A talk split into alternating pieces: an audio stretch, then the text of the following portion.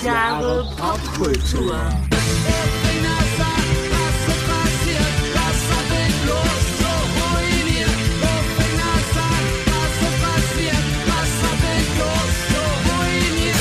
Herzlich willkommen zu Tausend Jahre. Popkultur. Wir sind in unserer Jubiläumsepisode 20 angelangt. Ach, sagst du mir erst jetzt? Hm, natürlich. Ich, sage Ich hatte mir irgendwie erst 19 jetzt. notiert, aber Nee, okay. 19 haben wir gerade mit Addendum in doppelt und dreifach Abgefrühstückt. Genau. ja. Deshalb Jubiläum. 20. Episode, Natascha. Das ist krass, ja. Äh, was hat dich bloß so ruiniert, ist unser Thema. Und ne, was, was war los? Dafür haben wir jetzt nicht die Zeit.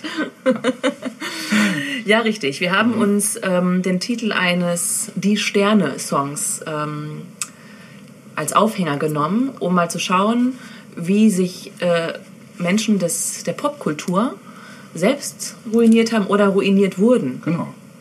Ähm, was heißt denn ruiniert? Das kann ja alles Mögliche erstmal heißen. Ne? Ja, man kann sich auf vielerlei, Ding, auf vielerlei Arten ruinieren. Ne? Mhm. Also man kann sich äh, äußerlich ruinieren, man kann sich innerlich ruinieren, man kann sich seelisch ruinieren, körperlich ruinieren, Ja. finanziell ruinieren. Also es gibt so viele Möglichkeiten da. ne? Stimmt, es gibt Hab- viele, sag, ja. was, was, was, sag mal, was, was, was, was so, was Hippes.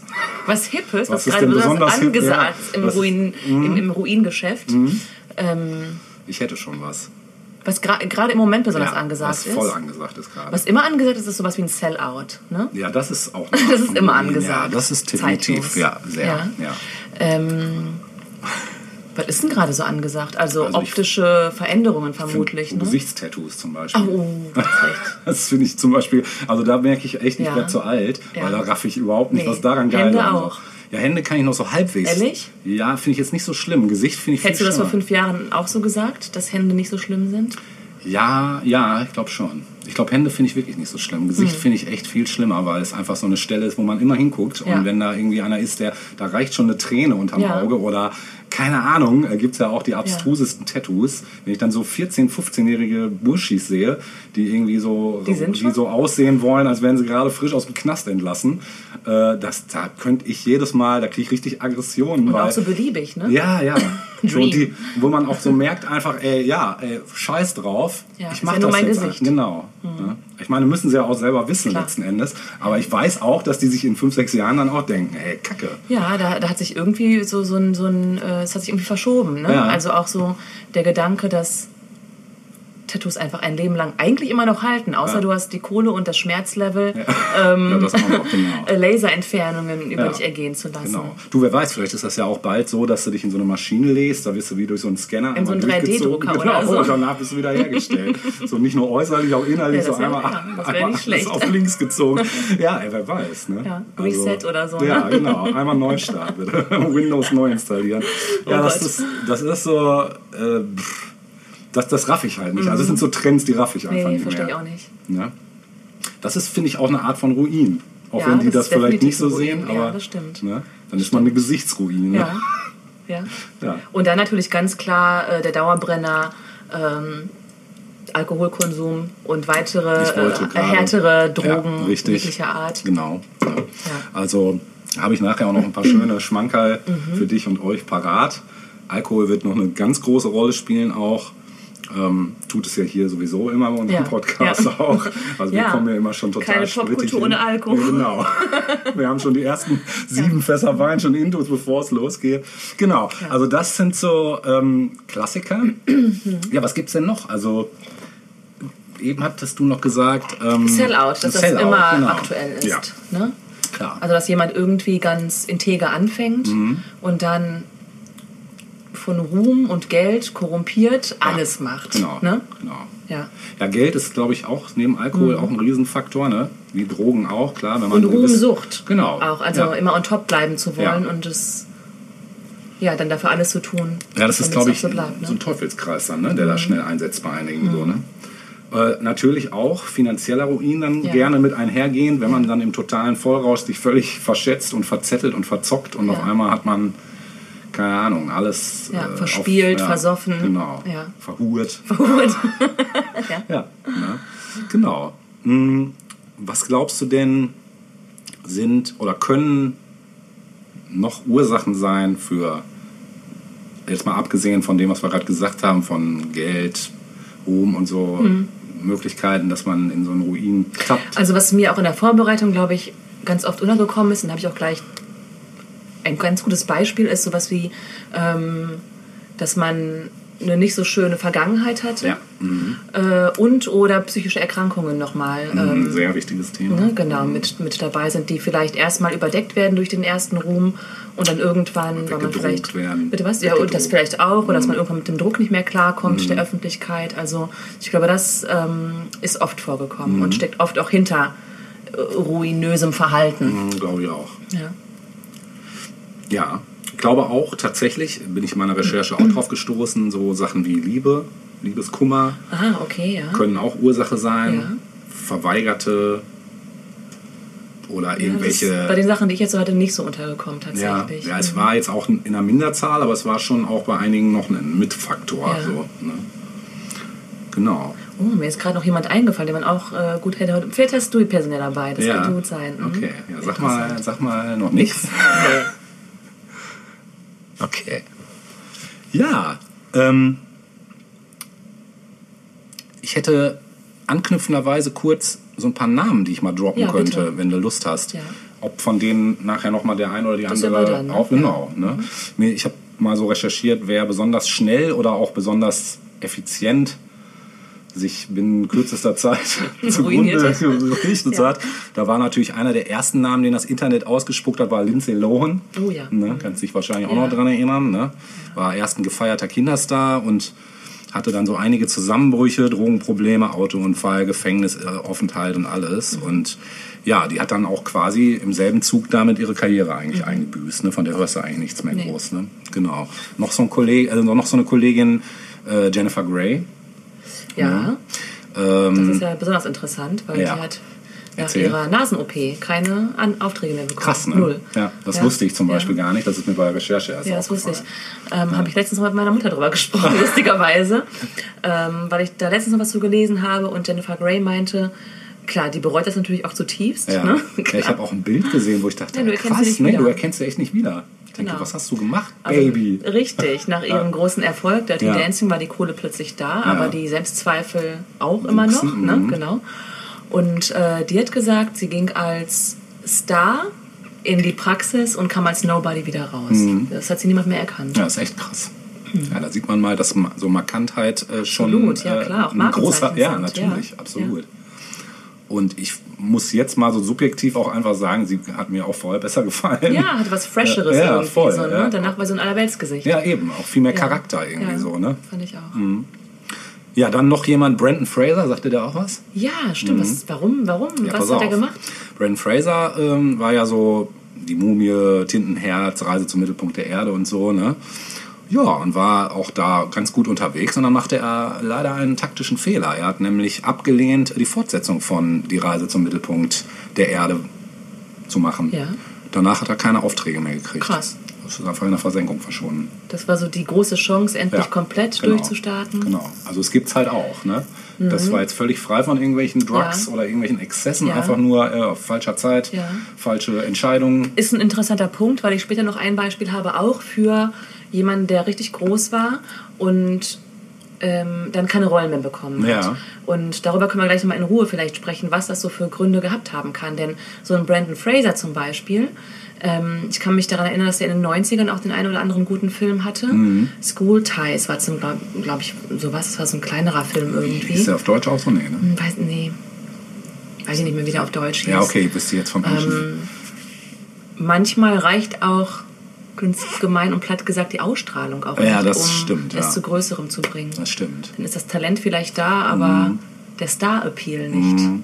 Ja, gut, der war, ja, er ist jetzt nicht so ein Gesicht, was man unbedingt sofort parat hat. Also Mhm. hätte ich das Foto jetzt nicht gehabt auch, wäre es den Namen auch nicht unbedingt, klar, hatte ich schon mal gehört, aber ich hatte nicht Und sofort wenn ein es Gesicht dann vor nicht äh, fürs Charakter reicht, talentmäßig, Ja, stimmt. stimmt. Ja. Schwierig. Mhm. Sehr gut gesagt. Noch so ein Kollege Randy Quaid, sagte der auch was? Ja.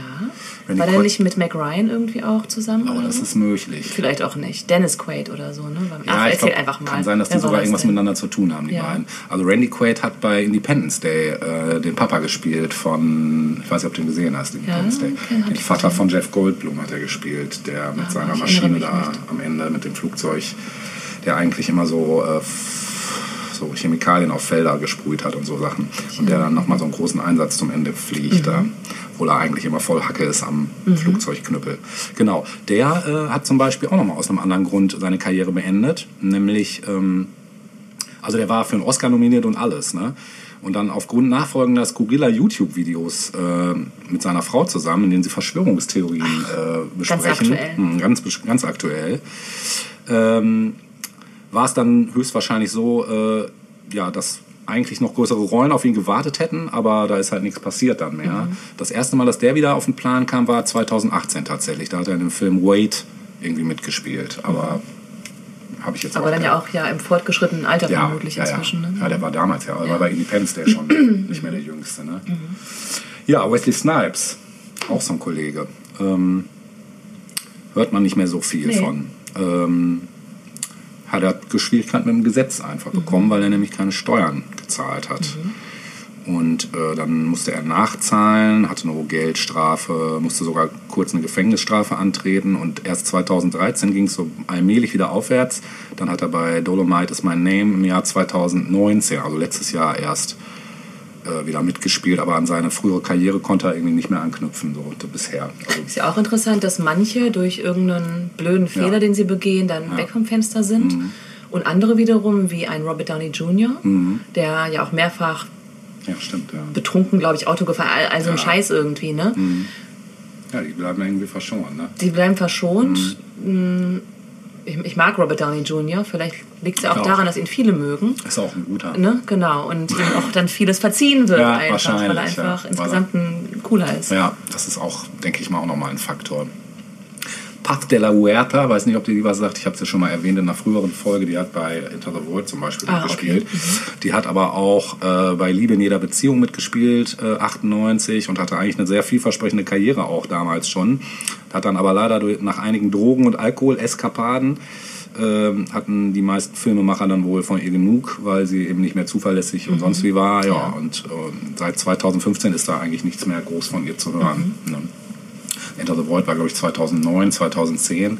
Das war, glaube ich, der letzte Film, der, wo sie mitgespielt hat. Ja, noch ganz, eine ganz bekannte ähm, Ingrid Bergmann zum Beispiel. Ne?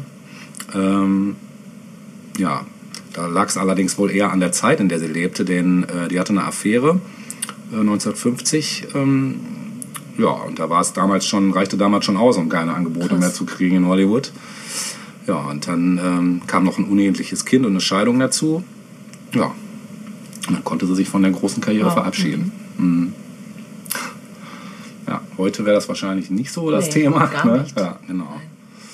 Ja, ich hätte noch so ein paar mehr Namen, da können wir nachher noch mal drauf eingehen. Ja. Aber das wäre erstmal so ein Einstieg, so äh, mal so ein ganz buntes äh, Sammelsurium an Möglichkeiten, die Karrieren zu beenden. Da war jetzt auch niemand dabei, den ich äh, noch besprechen Ja, guck möchte. mal. Ja, ich habe hier, wie gesagt, noch mehr Namen, aber Ja. Mhm. dazu dann gerne später. Genau. Gut, soll ich da mal einsteigen mit Sehr dem gerne. ersten ruinösen Fall? Sehr gerne. Gut. Ähm, die erste Person, die ich hier auf meiner Liste habe, ist eine Schauspielerin, die ich würde sagen zu den fünf ikonischsten Popkulturfiguren aller Zeiten zählt. Ja. Und ruinöser als zu sterben kann es eigentlich nicht werden, oder? Nö. Das Ähm. ist, ich würde sagen, Ende Gelände. Ne? Ende Gelände. Vor allem vorzeitig zu sterben. Ja. Ähm, sie ist mit 36 gestorben. Hast du schon eine Idee, um wen es sich handeln könnte? 36. Dann 36 ist, dann ist geworden Sie, ist sie nicht im Club 27. auf Nee, nein, nein, den gab es zu der Zeit auch noch Ah, gar nicht, als sie gestorben ah, ist. okay. Ja. Das sind noch mehr Tipps. Genau, also, Äh, genau, sie ist eine der fünf, ich, ich, ich- also grob Marilyn? gesagt, ja. das ist schön. Ja. Die hätte ich in einer Kurzzusammenfassung äh, Fa- Zusammenfassung ja, also wenn es um Ruinen geht, glaube ich, äh, und auch der bis heute benannt wird, ähm, gehört sie mit in die Top Ten, Ja. finde ich, ganz Ja. klar. Ja, weil es auch so. Ähm. ja, erzähl du erstmal, ich will nichts vorwegnehmen, aber. Du kannst dich gerne einklinken Ja. mit Hintergrundinfos Okay. und Insiderwissen. äh, runterscrollen. Ja. So, ja, das schon. Ja, man fragt sich natürlich, okay, wer ähm, mit 36 Jahren auf mehr oder weniger dem Höhepunkt äh, ihrer Karriere tot aufgefunden wird, vermutlich durch Suizid, aber auch das ist ja nicht ganz geklärt. Mhm. Das, darauf wollte ich Ähm, hinaus. Genau. Fragt man sich unweigerlich, wie hat es dazu kommen können. Mhm. Und ähm, weiß ich, muss man groß zu Marilyn Monroe sagen? Also ne, Blondinen bevorzugt. Manche äh, mögen es heiß. Manche mögen es heiß. Wie angelt man sich einen Millionär? Das Ja, auch siebte Jahr. Das sind so ne, die großen, großen Filme, die auch bis heute eigentlich immer noch Klassiker sind Mhm. Auf jeden und, und auch toll anzugucken.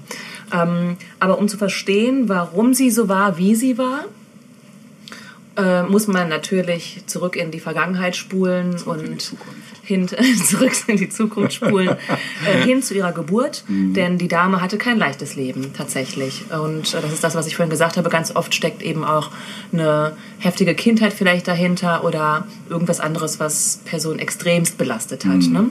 Und bei ihr war das der Fall. Sie wurde am äh, 1.6.1926 in LA geboren. Mhm. Ähm, sie ist als Affärenkind zur Welt gekommen. Also ähm, du hast vorhin kurz In äh, Ingrid Bergmann äh, erwähnt und gesagt, was das für eine Zeit war. Ein Kind der Ähm, Liebe. Ein Kind, mh, ja, ein, ein Kind der Leidenschaft Schnell- vielleicht. ja, der genau, der Leidenschaft, Leidenschaft. Ne? Der ja. Leidenschaft. Wobei Liebe und Leidenschaft widersprechen. Das widerspricht sich nicht unbedingt, in diesem Fall schon, denn äh, der Vater hat die Mutter äh, verlassen, noch bevor Marilyn überhaupt geboren Oh, wurde. guck mal, das wusste ich nicht. Genau. Mhm. Ähm, die Mutter hieß Gladys und Marilyn Monroe kam zur Welt als Norma Jean Mortensen. Mir war immer Norma Jean Baker bekannt als Name, der eingetragen Ja. war. Ähm, das ist auch im Grunde genommen so, ähm, denn bei ihrer Taufe wurde sie auf Norma Jean Baker getauft.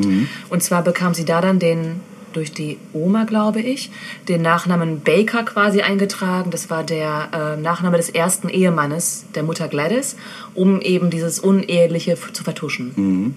Also die Oma wollte das. genau. Anna? nee, nee, wie ist die Tochter? Doch. Doch. Anna? Anna? Ja. Becker? Ja, aber die heißt Anna Ermakova, ne? Oder? Ja, stimmt. Ja. Du meinst doch den Bäcker, ne? Ja, ja. Ja, genau. Ja. Der mit E. Richtig, nicht mit Ä. genau. Ja. Ähm. Nicht der richtige. Nun war es so, dass äh, das ja schon mal erstmal eine Bürde war, so auf die Welt zu kommen zu jener Zeit. Zu, zu, zusätzlich war ähm, Marilyns Mutter Gladys äh, psychisch krank Ja. und sehr bald, ich glaube zwölf Wochen, nee oder nicht mal, oder ach, kurze Zeit nach Marilyns Geburt ähm, wurde sie zu Pflegeeltern geschickt. Oh. Und ähm, von da an ging es so weiter. Also sie ist hin und her gereicht worden zwischen Pflegeeltern, Heim, Ja, ja. Äh, bei einer besten Freundin der Mutter war sie dann da noch. Also sie wurde, sie hatte nicht überall eine schlechte Zeit, äh, aber sie wurde immer wieder rausgerissen. Ja. Ne? Sie hatte nie was Festes. Ja, das ist ähm, scheiße, so entwurzelt, Ganz schrecklich, ja. genau. Und so ging es im Grunde genommen, bis sie 16 war. Da habe ich übrigens nachher noch eine These zu dem Thema. Musst du unbedingt nachher noch mal kurz mal anreißen. Ja, okay, ich hoffe, ich vergesse es nicht. Ähm, wie gesagt, so ging es weiter, bis sie 16 war. Als sie 16 wurde, hat sie geheiratet. Und auch das war eher aus der Not heraus geboren, weil das eine Möglichkeit war, nicht wieder Heimunterbringung ähm, zu veranlassen. Ähm, mit, ich weiß nicht, ähm, es war damals wohl möglich, mit 16 zu heiraten. Und ähm, sie hat einen Jugendfreund geheiratet. Dieser Jugendfreund, das Ganze war während des Zweiten Weltkrieges, ging dann zum Militär und Marilyn blieb zu Hause und war in der Militärproduktion beschäftigt und hatte dann aber auch schon ihre ersten Jobs als Model. Ah, okay. Ähm, 1945 dann hat sie sich ihre ehemals dunklen Haare blond gefärbt, nahm weitere Jobs an und besuchte dann auch erste Literatur- und Schauspielkurse tatsächlich, Ah, weil sie da schon den Wunsch äh, gehegt hat, als Schauspielerin irgendwie durchstarten zu können. Mhm. Ihren ersten Vertrag hat sie dann mit 20th Century Fox bekommen Ah, okay. und in dem Zuge hat sie auch ihren Namen geändert von Norma Jean Baker hin zu Marilyn Monroe. Ah. Monroe war der Mädchenname der Mutter Mhm.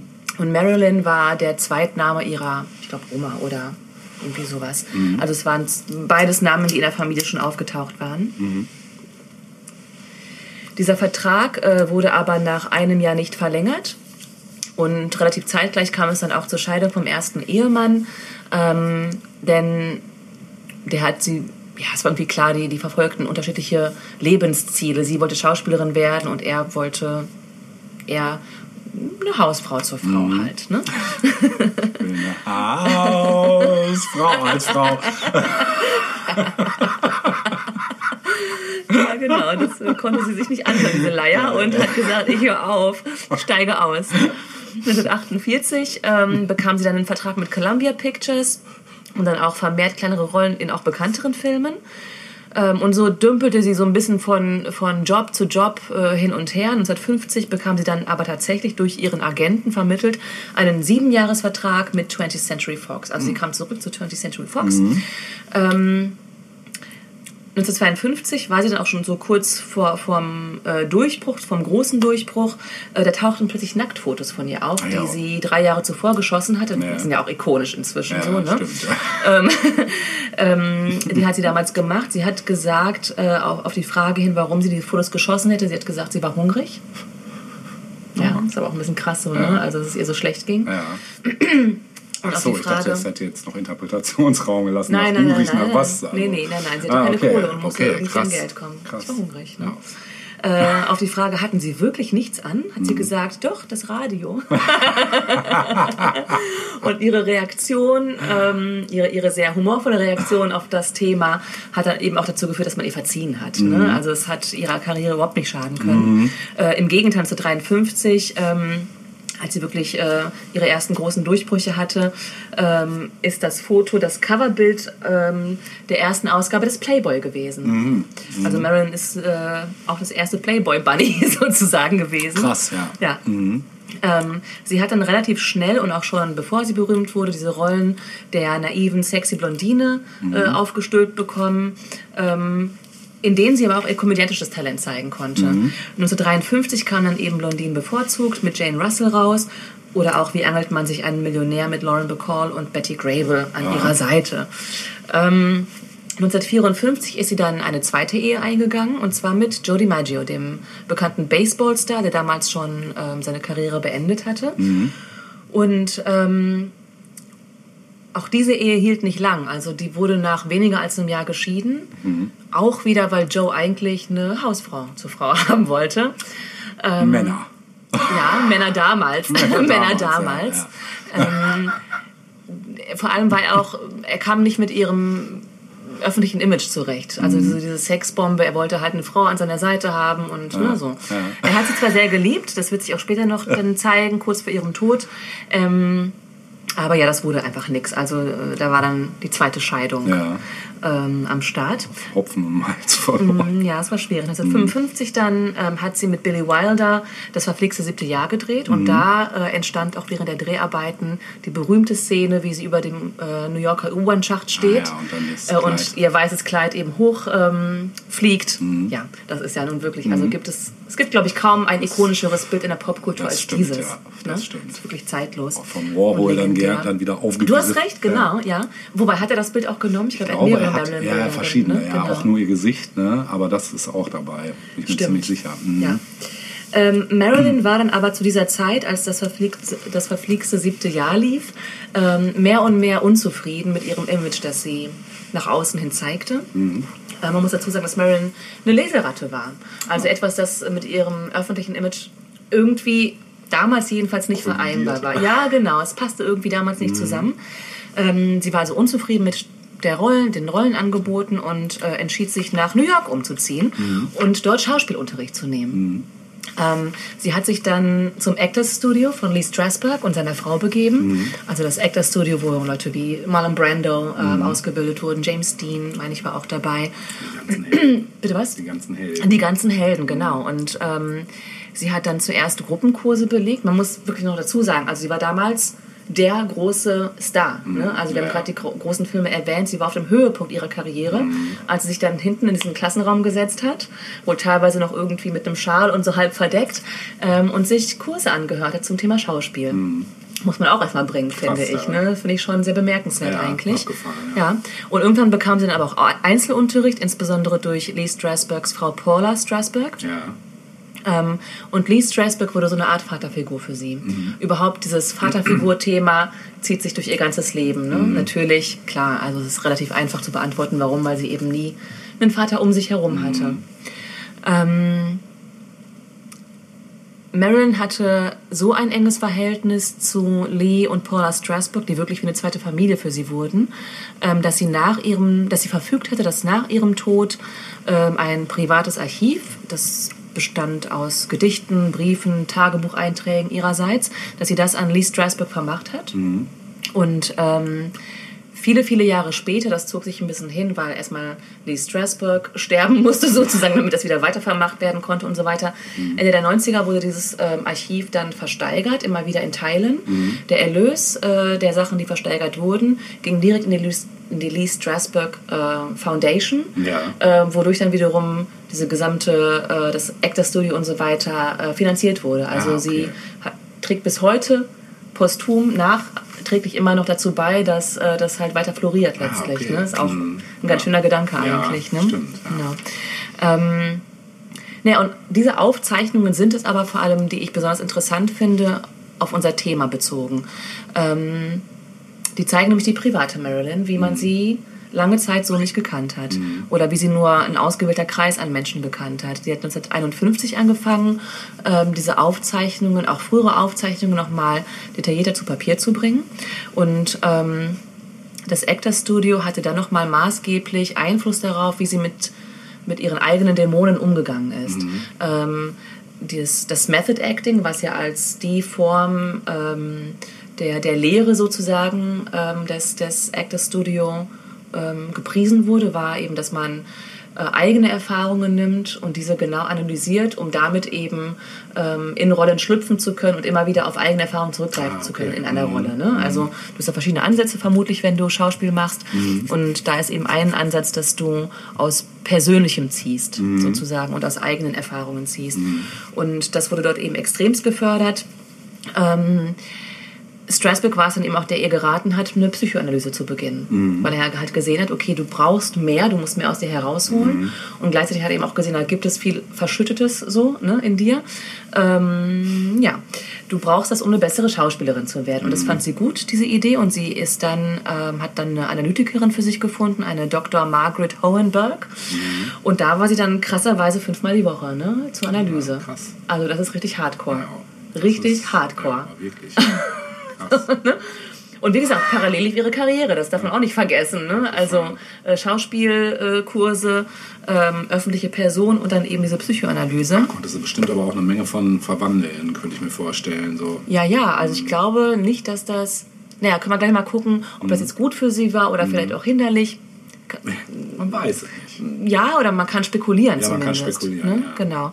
Ähm, für sie war es immer die größte Angst aus ihrer Kindheit heraus, natürlich begründet, ähm, Leute zu enttäuschen. Mhm. Also das war immer so ihre größte Angst. Sie wollte immer allen gerecht werden und Mhm. hatte Angst, einfach Menschen, die ihr nahestehen, zu enttäuschen.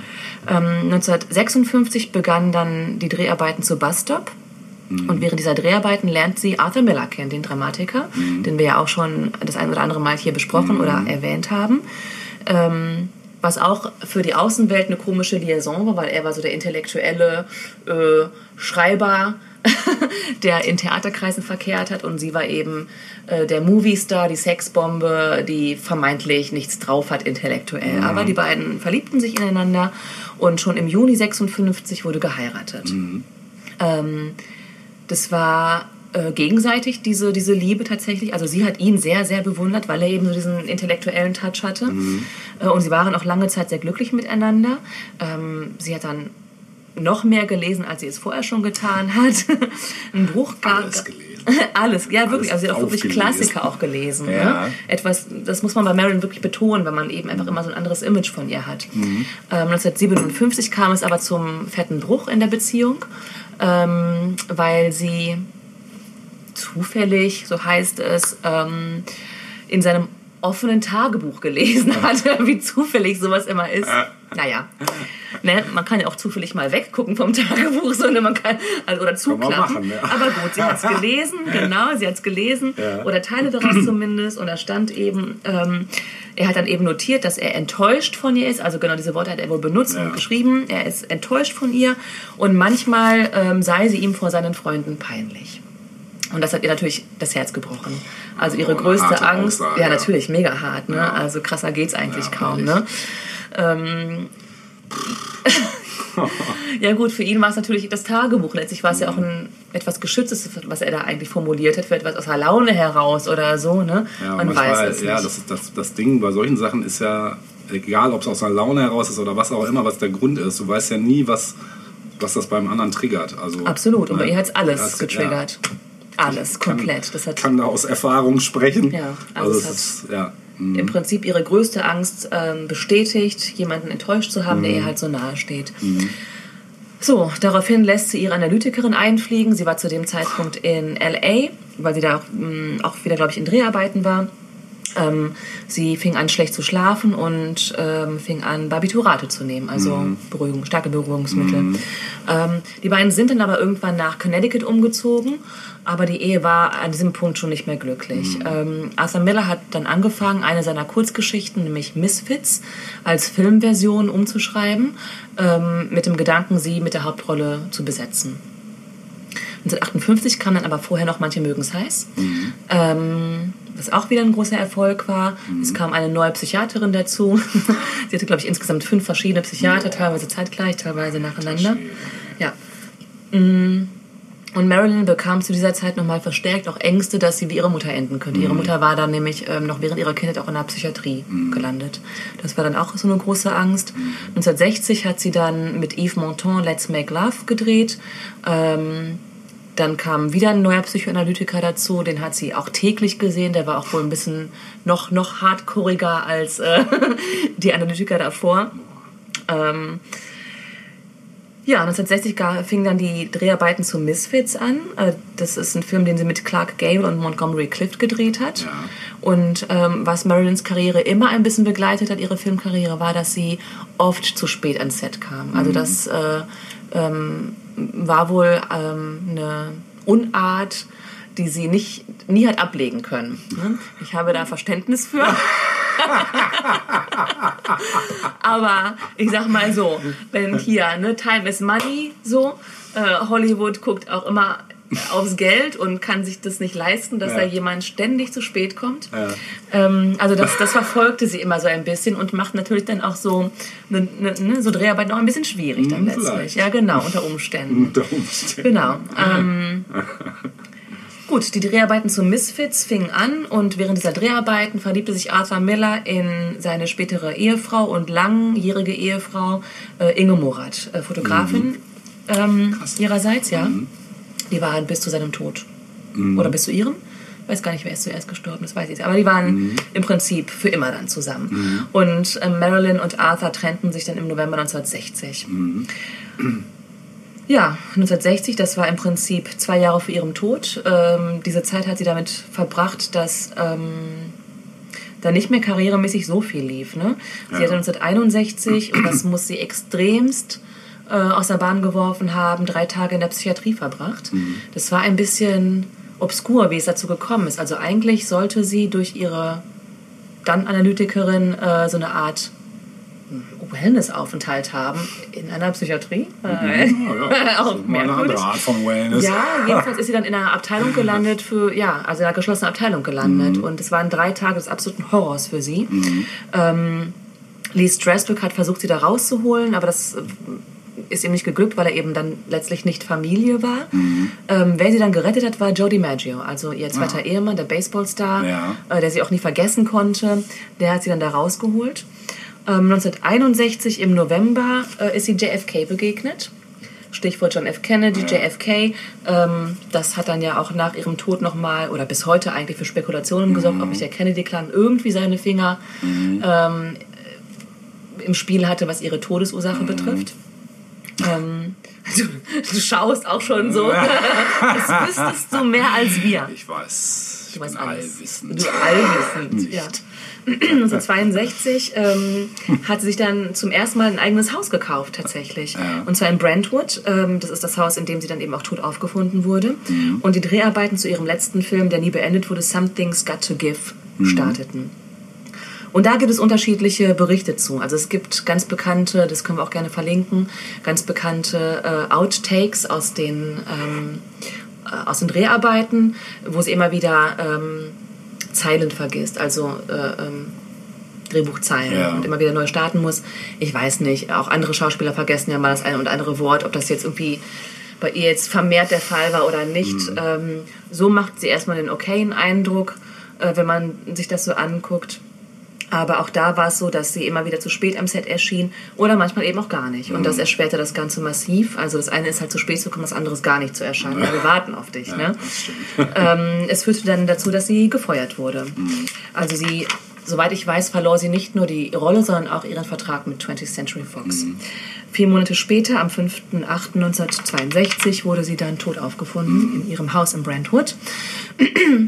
Und ähm, man ging von, oder man geht bis heute offiziell von Suizid aus, ähm, weil eben Beruhigungsmittel äh, im Blut gefunden wurden und auch neben ihr ähm, ist, ist glaube ich, ein Telefonhörer neben ihr äh, auch aufgefunden worden. Also ob sie da versucht hat, noch jemanden zu erreichen, ob es ein böser Unfall war, dass sie, dass es gar vielleicht, vielleicht war gibt's- einfach nur eine Überdosis, keine Ahnung, oder ob wirklich Gibt es ein paar ähm, Beispiele für so. Foul Play sozusagen im Spiel gewesen ist, Mhm. dass da wirklich, ich glaube, der Kennedy-Clan war im Gespräch oder auch tatsächlich der Mob, also die Mafia oder so. Ah, okay. Das wurde, glaube ich, auch mal irgendwie erwähnt. Ja. Da habe ich mich jetzt äh, allerdings nicht weiter hineinbegeben. Nee, also das bringt auch Marilyn nichts im Nachhinein. nee. Ne?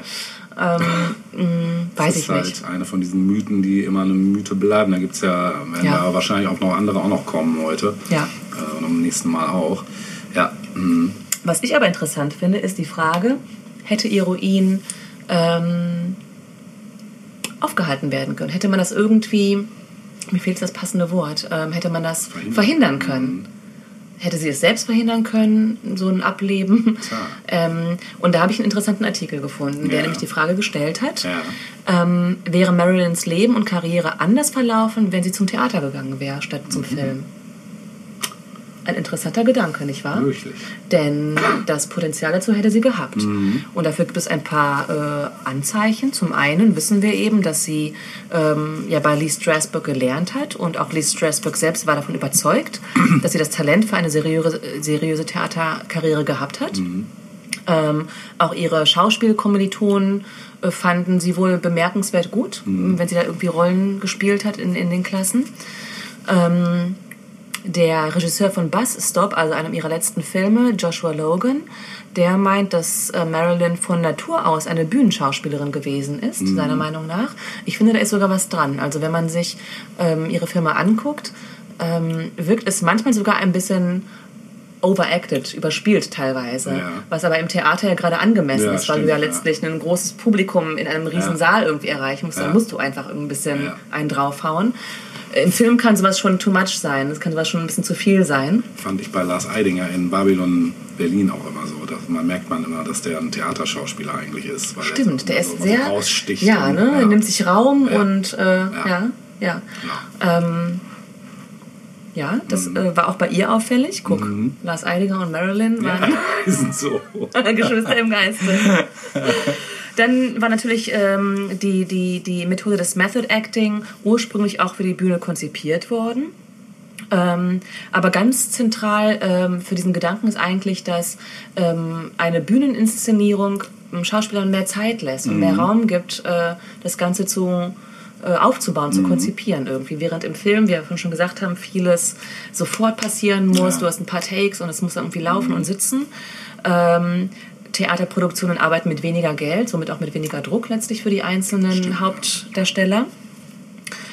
Und auch andere Schauspielerinnen haben es geschafft, ähm, diesen Sprung weg vom Sexsymbol hin zu seriösen Schauspielerinnen. Also Liz Taylor beispielsweise, Jane Russell ähm, hatten irgendwann nicht nur seriösere Rollen, sondern waren auch am Theater engagiert teilweise. Ja. Und Joyce Carol Oates, die Autorin, hat mal gesagt, dass ähm, sie glaubt, Marilyn wäre besser in New York geblieben bei Lee Strasberg, statt weiter Hollywood-Filme zu drehen. Ja, wie gesagt, ich finde, das ist ein interessanter Gedanke. Und was ich auch nochmal interessant fand, ähm, als ich mich ähm, da jetzt so vorbereitet habe und mehr zu Marilyn gelesen habe, ähm, das ist so traurig, dass sie äh, für all, also die hat sich da echt reingeworfen in ihre Psychoanalyse. Ne? Also die hat wirklich, äh, wie soll ich sagen, sie ist da richtig in die Vollen gegangen, um sich selbst zu heilen und ist am Ende nicht belohnt worden dafür. Das finde ich so traurig eigentlich, dass sie sich da den Arsch aufgerissen hat. Ähm, sich da irgendwie selbst zu reinigen sozusagen und, ähm, äh, und dass dann am Ende irgendwie das Ganze ja nicht, nicht, nicht erfolgsgekrönt wäre, ja. wirklich, also mhm. traurig. Hm? Ja, schon. Ja, stimmt. Tragisch auch. Sehr tragisch, mhm. sehr tragisch. Aber auch interessant, dass sie im Prinzip bis heute eine so bekannte Figur auch geblieben mhm. ist, ne? so eine ikonische Figur. Absolut. Ähm, wir hören jetzt Musik. Ja, Könnte es anders sein? Natürlich, ähm, wir hören jetzt nicht Elton John, denn ah. der hat ja, es gibt natürlich auch einige Leute, die über sie ja, Lieder geschrieben haben, ja. aber ich dachte, nein. Also wenn wir schon von Marilyn sprechen, dann müssen wir ihr auch gerecht werden und eins ihrer Stücke spielen. Mhm, ähm, und wir hören jetzt River of No Return aus äh, dem Film Fluss ohne Wiederkehr von 1954. Cool, das kenn ich, glaube ich. Kennst du bestimmt. Ja. Bestimmt. Lang nicht gehört wahrscheinlich, aber das hören wir jetzt zusammen. Alles klar, viel Spaß damit. Mm-hmm. If you listen, you can hear it call. Wailery.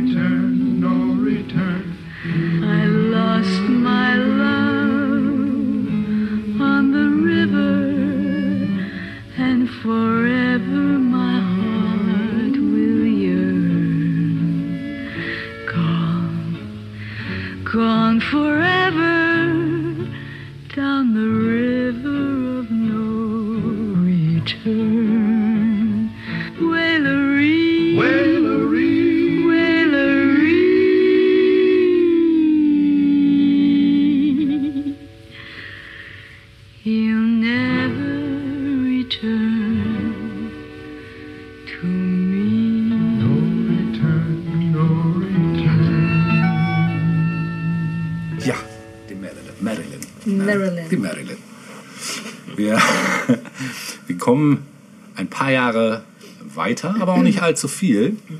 Ähm, und beschäftigen uns mit einem Thema, was, glaube ich, wie kein anderes in diese Episode passt, wenn es um den Ruin geht und vor allen Dingen den, ich sage mal, frühzeitigen Ruin, also um genau zu sein, den Ruin, bevor man 30 wird, ja.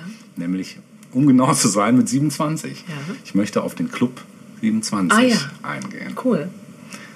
Da weißt du, worum es geht. Natürlich weiß ich, worum es geht. Vor allem hatte ich kurz angedacht, und ich glaube, er gehört auch dazu, Brian Jones. Gehört Richtig. Genau, Brian den, Jones den hätte ich beinahe als Thema genommen. Brian Jones Funny. hat den Club eröffnet. Ach, er war der, oh Mann. Er war der unfreiwillige Eröffner.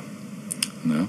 Und ähm, genau, also um es nochmal auf den Punkt zu bringen, ähm, also Club 27 oder 27 Club wird in uneinheitlicher, uneinheitlicher Abgrenzung eine Reihe von bekannten Musikern bezeichnet, äh, Musiker vor allen Dingen eben, die im Alter von 27 Jahren starben. Und als Mitglieder werden da vor allem eben Rock- und Bluesmusiker gezählt. Und das begann tatsächlich mit dem Tod von Brian Jones im Jahre 1969, der eben zum ersten Mitglied dieses Clubs wurde.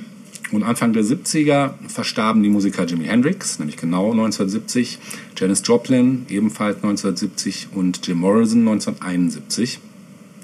Und nach dem Selbstmord von Kurt Cobain 1994 erlangte das Konzept des Club 27 große Bekanntheit. Also da erst ja. ne, kam es in den Mainstream ja, ja. sozusagen. So wird der Club seit dem Tod Cobains in Dutzenden Musikmagazinen und Fachzeitschriften als auch in der Tagespresse immer wieder zitiert. Und mit dem Tod der Sängerin Amy Winehouse im Jahr 2011 erlangte der Club 27 erneute Aufmerksamkeit. Äh, ja, andere äh, Musiker werden da gelegentlich auch ergänzt, zum Beispiel Robert Johnson im Jahr, äh, 19, aus dem Jahr 1938. Das ist also noch wesentlich. Ja, nee. das war noch vor, weit davor. Ähm, ja, und im weitesten Sinne umfasst der Club aber auch andere namhafte Künstler, die in dem Alter starben. Und diese gelten jedoch nicht als Hauptmitglieder.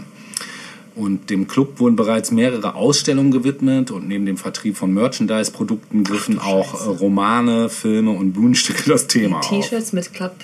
sozusagen. Ja. Gott. Ja, ist schon ein bisschen pietätlos. Ne? Ja, finde ich aber auch. Ja, verschiedene Theorien und Spekulationen ranken sich um die Ursachen der frühen Tode und mögliche Zusammenhänge.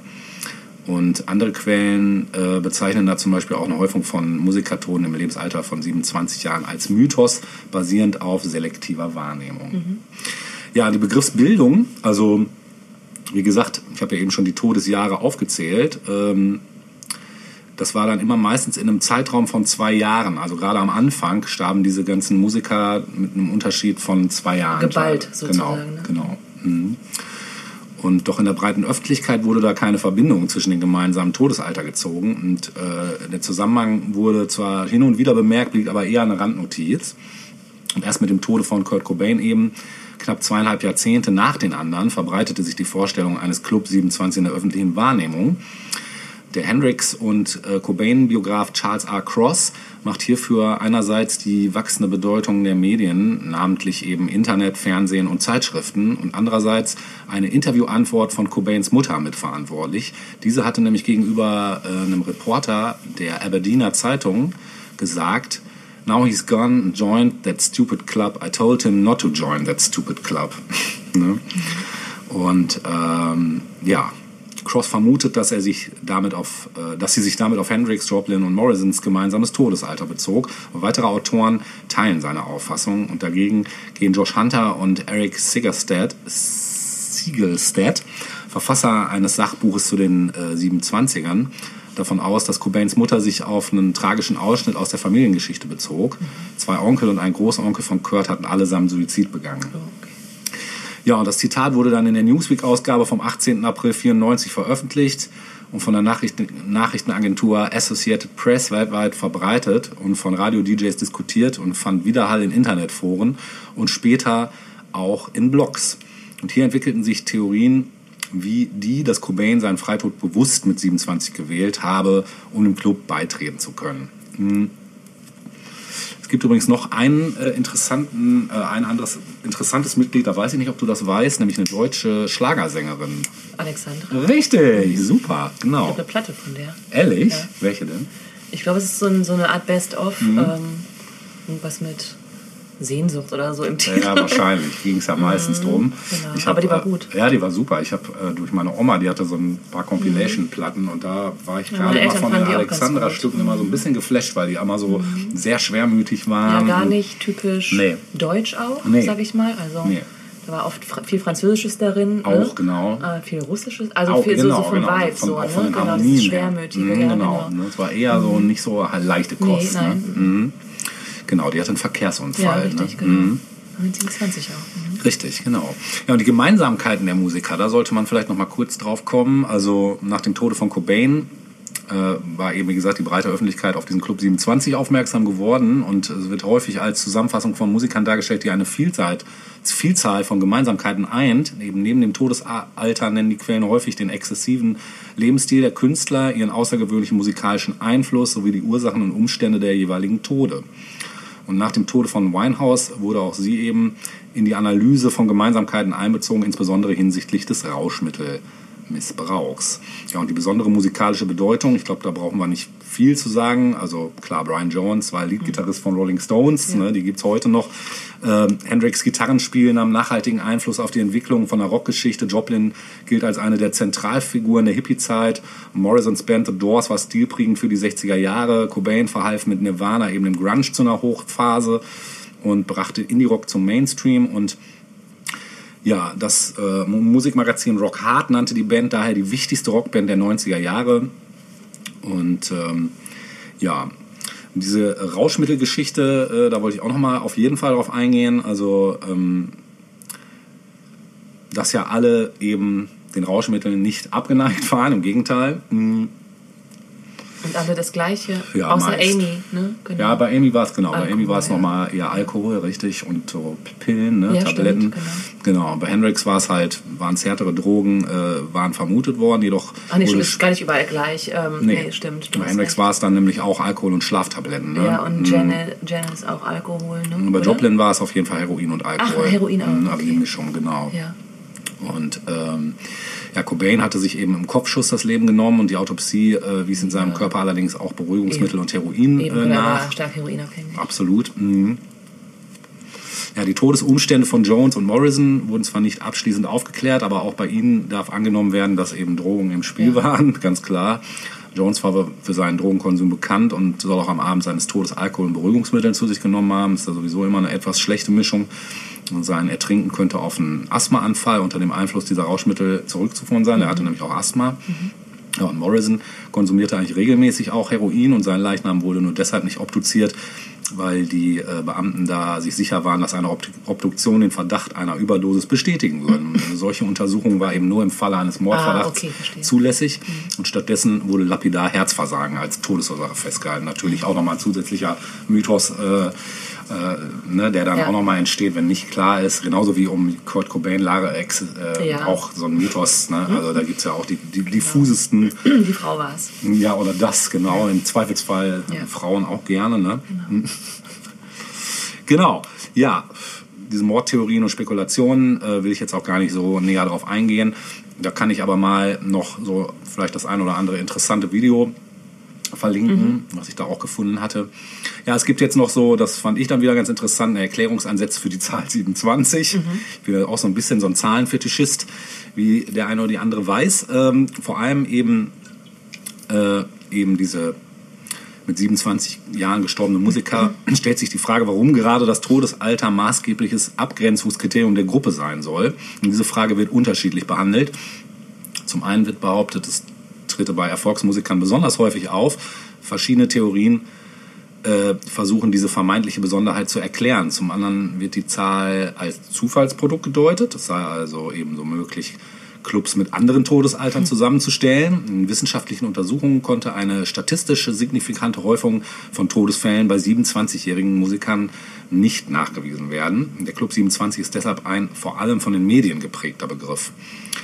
Äh, Und über die Ursache des Ablebens vieler 27-jähriger Musikstars wurde bereits unterschiedlich Vermutungen angestellt. Beispielsweise wird als Grund deren exzessiver Lebensstil angegeben, der häufig mit Redensarten wie Live Fast, Love Hard, Die Young, Deutsch lebe schnell, liebe intensiv, stirb jung oder Sex, Drugs and Rock'n'Roll äh, umschrieben wird. Und äh, Weltautor Pilz folgert daraus, dass Musiker entweder mit 27 Jahren an ihren Berufskrankheiten sterben oder sich von tödlichen Gewohnheiten verabschieden, um dann deutlich länger zu leben. Und äh, der Rolling Stone untermauert diese Theorie mit der Feststellung, dass die Todesursachen der 27-jährig gestorbenen Musiker meist tragisch seien. Heroin, Alkohol, Schlaftabletten oder eine krude Kombination daraus.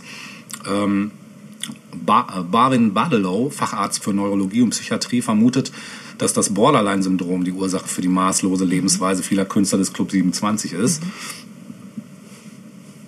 Dieses Syndrom äußert sich vor allem durch ähm, Impulskontrollstörungen und tritt häufig zusammen mit selbstverletzendem Verhalten und Suizidalität auf. Darüber hinaus sieht er einen Zusammenhang zwischen dieser Persönlichkeitsstörung und dem Todesalter, da er in einer Studie beobachtet hat, dass Borderline-Störungen durchschnittlich im Alter von 26,9 Jahren ihre schwerste Ausprägung Ach, das ist doch erreichen. interessant. Das finde ich jetzt so am, am, am Ja, äh, prägnantesten eigentlich. Ja, ne? auf jeden Fall. Ja. Ne? Ähm, ja, und auf der Suche nach einer Erklärung zieht äh, Christian Koch für das äh, britische Lifestyle-Magazin Stylist die sogenannte Quarter-Life-Crisis heran. Die gibt es also auch anscheinend. Ne? Midlife Schon mit Crisis. 25 wird ja meist so angesetzt, ne? Mhm. Das, äh, ich kannte den Begriff zum Beispiel vorher gar nicht. Also ich kenne nur die Midlife Crisis, Ja, ne? ja. in der bin ich ja gerade. Das sieht man dir nicht an. Das ist gut, dass es noch nicht nach außen tritt, ist Eher schon mal gut. Quarterlife Crisis.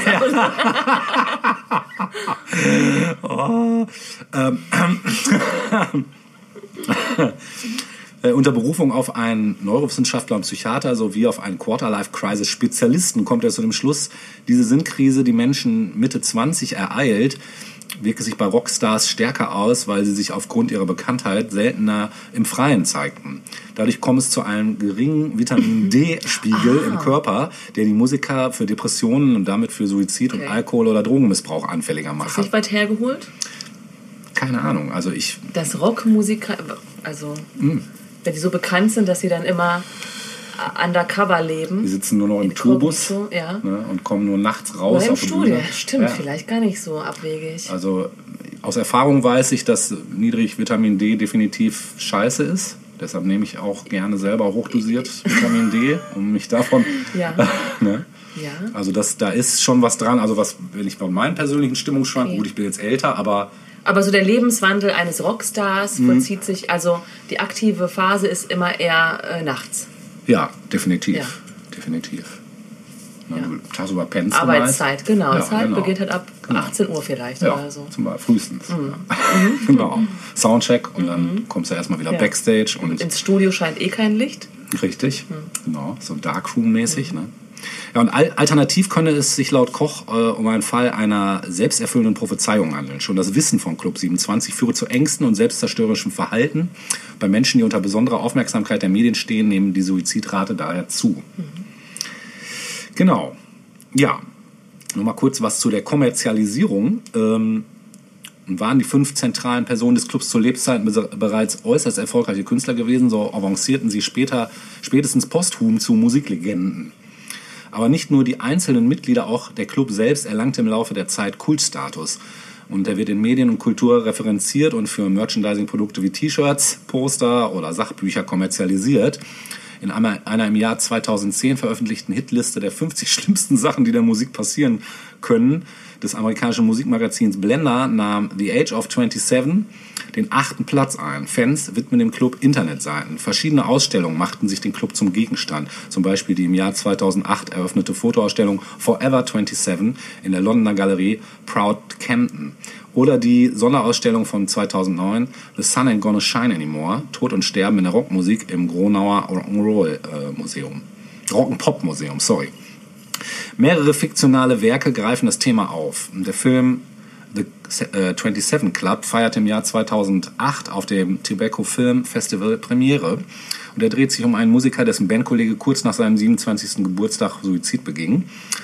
Paul McComas Roman Unplugged aus dem Jahr 2002 erkl- erzählt von der Krise einer Rockmusikerin, die im Alter von 27 Jahren auf dem Höhepunkt ihrer Karriere verschwindet. Und im Mai 2011 erschien der Debütroman äh, 27 von Kim Frank, dem Sänger der Gruppe Echt, der die Angst eines Rockmusikers schildert, seinen 28. Geburtstag nicht mehr zu erleben.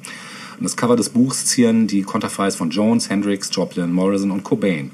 Ian Halperins Off-Broadway-Stück äh, 27 Heaven zeigt, wie Kurt Cobain nach seiner Selbsttötung im Himmel auf Hendrix, Morrison und Joplin trifft. Auch in der Rockmusik selbst wurde der Club 27 thematisiert. Beispielsweise behandelt die Single Out of Control des australischen Rocktrios Tin Alley das Thema, wie Jim Ciortus, Sänger und Gitarrist der Gruppe, in einem Interview erklärte, Anlass, äh, den Song zu sch- äh, erklär, erklärte Punkt. Anlass, den Song zu schreiben, war, dass der Tin Alley Schlagzeuger Peter Hofbauer bei einem Verkehrsunfall mit 27 Jahren beinahe gestorben wäre. Darüber hinaus wurde über verschiedene Musikstars berichtet, sie hätten Befürchtungen geäußert, mit 27 Jahren zu sterben. Beispielsweise erklärt die Country-Sängerin Gretchen Wilson im Hinblick auf den Club, sie habe sich besonders gefreut, mehr als 27 Geburtstage erlebt zu haben. Auch die Popsängerin Britney Spears soll gegenüber den Journalisten äh, Ian Halperin ihre Furcht geäußert haben, wie Joplin und Cobain mit 27 zu sterben. Ähnliche Ängste soll die britische Soul-Sängerin Amy Winehouse, die später tatsächlich 27-jährig starb, ihrem ehemaligen persönlichen Assistenten Alex Haynes gestanden haben. Selbst zu Werbezwecken wurde der Club 27 herangezogen. So werden etwa auf der Website Term Life Insurance unter Verweis auf die Todesfälle des Club Lebensversicherung beworben. Krass. Ja, hart, ne? Ja, so viel Ja, zum interessant. Club 27. Mhm. Was fandst du als Theorie am, am, am, am Naja, konnt, Naheliegendsten? das, was du auch eben sagtest, dass äh, eben ja, dieses, dieses, dieses Alter mit der, nicht Midlife Crisis, sondern Mhm. dem davor eben wahrscheinlich wirklich so ein Punkt ist. Und Mhm. wenn du dann gerade so eben so die Luft geschnuppert hast, Mhm. so die des, des Ruhmes, des Geldes, des, was weiß ich, alle erkennen dich auf der Straße. Ich meine, es kann, geht bei einigen ja auch nach hinten los, ne? wie man bei Kurt gesehen hat Absolut, zum ja. Beispiel. Ne? Ja. Oder bei den meisten, bei Amy Winehouse ja auch. Ne? Also, genau. Interessant fand ich aber auch dieses, dass wenn man erstmal um diesen Club weiß Mhm. äh, und es einem ohnehin dreckig geht, ähm, man das immer fett im Hinterkopf hat und dann einfach so eine Art self-fulfilling prophecy. Das ist gut möglich. Mhm. Genau. Ich würde jetzt gerne ein Stück spielen, Ja. Aber das musst du erst losen. So, Natascha, ich, äh, das Ding ist, da ich wieder so viel Musik natürlich zusammengefunden habe ähm, und aber nicht alles spielen kann, musste ich jetzt nämlich was machen. Ich habe mal versucht, thematisch zum Thema Ruin drei völlig unterschiedliche Stücke von unterschiedlichen Bands. Eine Sache haben sie alle gemeinsam, sie kommen alle aus dem Großraum des Grunges. Und äh, du wirst sie auch alle drei, denke ich, kennen. Aber ich, wie gesagt, ich wollte da keine Vorauswahl treffen, deshalb darfst du die Glücksfee spielen. ja, ist das hier eine Motte eigentlich, die hier Ist rumfliegt? möglich, ja. Dann Zieh mal ein ruinierendes Musikstück. Nummer zwei. Nummer zwei. Guck mal an. Dann hast du gezogen von der Band Faith No More, Midlife Crisis. Nein, Quarter Life Crisis. King Nein. for a Day. Queen for a Lifetime? Nee. Fool for, Fool for, a- Lifetime. Wir hören vom gleichnamigen Album von Faith No More einen sehr, sehr coolen Song. Ja, King for a Day. Was du nicht gezogen hast, war Nummer eins, Weezer mit Say and Ain't So. Ah, ja. Über die Alkoholabhängigkeit des Vaters von dem Sänger. Okay. Und du hast auch nicht gezogen von den Afghan Wigs. Ah, die gab es ja auch mal. Krass. Wo es um Drogen Wo sind die eigentlich? geht. Oder haben Das- sie sich auch ruiniert? ich glaube, einer von denen ist tatsächlich auch Ja? Dote. Ja, die hatten auch alle, waren auch alle den Stoffen nicht abgeneigt. Ja. Äh, die werde ich alle drei verlinken, Mhm. aber wir hören jetzt nur Faith No More mit King for Day. Viel Spaß.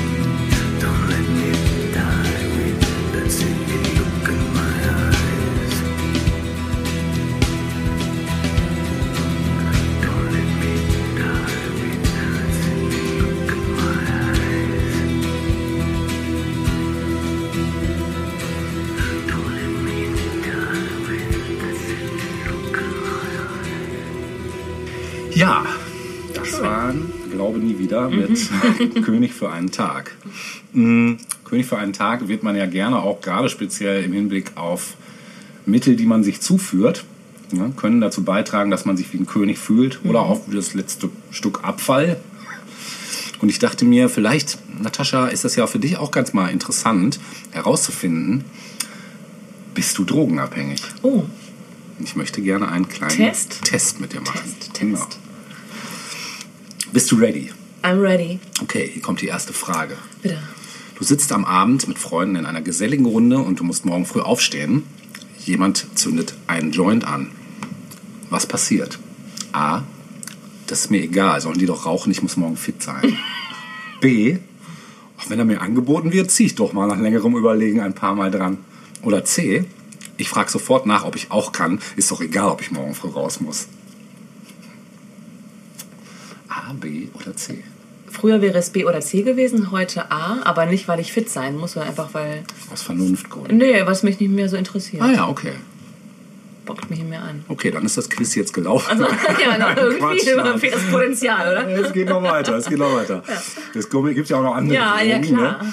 Ne? Wie oft im Monat konsumierst du Drogen? A, nur am Wochenende, aber schon mal mehr als einmal im Monat. B, vielleicht einmal im Monat oder weniger. C, so oft wie möglich. Für Drogen gibt es keine falsche Zeit und keinen falschen Ort. Wobei jetzt natürlich auch Genussmittel wie Alkohol und Tabak damit Okay, zählen. ja, dann Tabak äh, A Okay. oder Ja. minus A oder so. Ja, oder A oder B wahrscheinlich, Ja, ne? Also wahrscheinlich sogar B. Vielleicht einmal im Monat oder weniger. Tabak? Ja. Ist ja. Weil A ist ja? A ist ja nur am Wochenende. Ach so, ach, Ach so, nee, Moment. Dann ja eigentlich die letzte, ne? so war- oft wie möglich. Ach so, okay, das wäre A gewesen. Ja, dann C. Ja, C. Okay. Okay, welche Drogen hast du schon konsumiert? A. Offene, ach so, okay, ich dachte offene Frage. Alles, was ich bekomme, auch Heroin schreckt mich nicht ab. B. Nur ein paar, nur ein paar wie Alkohol, Cannabis und Nikotin. C. Ein paar mehr, zum Beispiel auch Cannabis, Alk, Nikotin, Ecstasy und Speed. B. B. Du wolltest dir für den Abend Drogen holen, aber deine Quelle hat spontan abgesagt. Was nun? A. Ich frage überall nach wie verrückt, weil ich unbedingt was will. Wenn es nicht klappt, ist mein Abend gelaufen. B. Hm, dann eben nicht. Ich kann auch so Spaß haben. C. Ich frage noch nach woanders. Und wenn es nicht klappt, dann ist es auch okay. Achso, fällt jetzt auch darunter Nikotin? Ja. Was war das erste nochmal? Ich frage überall nach wie verrückt, weil ich unbedingt was will. Und wenn es nicht klappt, ist mein Abend gelaufen. Und was war B? Hm, dann eben nicht. Ich kann auch so Spaß haben. Und C? Ich frage noch woanders nach und wenn es nicht klappt, dann ist das auch okay. Ja, C. Das ist mir so der C-Typ, ne? Ja, war das jetzt mehrfach? Ja. Hast du bestimmte Regeln beim Konsumieren, wie zum Beispiel nie alleine, nur am Wochenende, nur bis so und so viel Euro, kein Mischkonsum etc.? A, nö, habe ich nicht. Warum sollte ich? B, ja, habe ich, aber halt, halte ich mich nicht immer dran. C, ja, habe ich, äh, unterhalte ich mich auch streng dran, ohne Ausnahmen. Schwierige Frage, ne? War das so. Kann ich losen? Passende Antwort. B war so wischiwaschi, ne? B ist immer gut. Ja, habe ich, aber halte ich mich nicht immer dran. Ja, B. Ja, B? Okay. Wurdest du von Freunden, Familie und so weiter auf deinen Drogenkonsum angesprochen? A, nein. B, nur von Freunden. Meine Eltern wissen nichts. C, ja, sogar von meinen Eltern. Sie meinen, ich habe ein Drogenproblem. A. Glaubst du, dass du ein Drogenproblem hast? A, manchmal. B, ja, irgendwie schon. C, nein. Auf was denn jetzt bezogen? Naja, da würde ich jetzt mal auch so Tabak und Alkohol mit zuzählen. Alkohol nein. Tabak ja. Also manchmal. ja. Okay. Die Mitte. Wie fühlst du dich, wenn du eine Woche nichts konsumiert hast?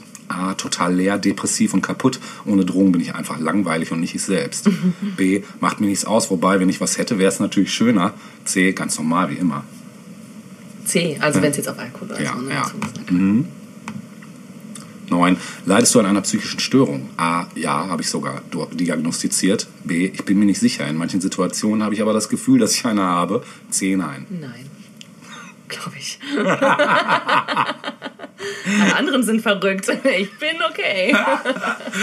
Das ist eine gute Herangehensweise. Leidet unter deinem Konsum die Schule oder Arbeit? A. Nein, ich strenge mich weiterhin an in der Schule oder beim Arbeiten. B. Ja, ich bin oft dicht und kann mich gar nicht mehr konzentrieren. Oder ich gehe nicht zur Schule bzw. arbeiten. C.